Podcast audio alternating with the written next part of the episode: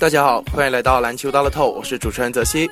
明天十二月十一日周五，NBA 只有四场比赛，其中两场焦点对阵为老鹰对雷霆和快船对公牛。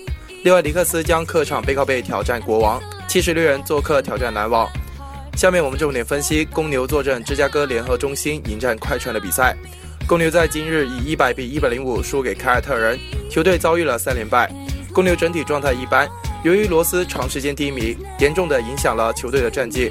近期不断传出交易传闻，公牛有意用罗斯和诺阿交换安东尼。虽然仅仅是传闻，但罗斯和诺阿本赛季的低迷有目共睹。公牛变阵诺阿替补之后，这位曾经的一线中锋彻底失去了主帅的信任，场均贡献值急剧下降。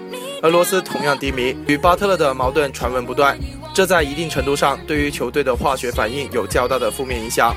更衣室同样受到影响，更加导致球队战绩极不稳定。不过，公牛接下来要经历一段五个连续主场的甜蜜赛程，他们希望能够借助主场优势来提升目前的战绩。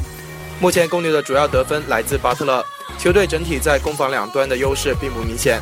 目前，他们在场均进账九十八点八分的同时，失分也达到了九十八点三分，防守端的表现几乎抵消了他们在进攻端的努力。快船近期开启了五连客场之旅。今天在做客一百零九比九十五大胜雄鹿，目前快船已经取得三连胜，以十三胜九负排名西部第四。快船的回暖很大程度上得益于保罗和雷迪克的临时复出。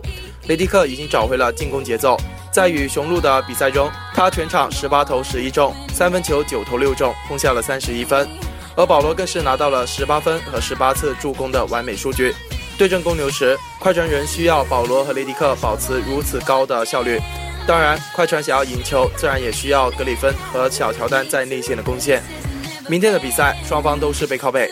快船本季已经打过的四个背靠背里，有三次都输掉了第二场，这也是双方本赛季常规赛首次交手。值得一提的是，近三个赛季与快船的交手，公牛一胜五负，落于下风。主场更是对快船五连败。竞彩开出公牛主让一点五分，往绩不能公牛的优势。球队并没有将其主场优势发挥出来，而明天的比赛，公牛必须在主场加强防守。快船阵容回归齐整，只等后卫线重新找回状态。综上，本场在公牛低让分的情况下，信心不足，看好快船赢球过关。针对 NBA 明天的赛事，我们团队继续会有所发送，欢迎各位球迷继续跟进。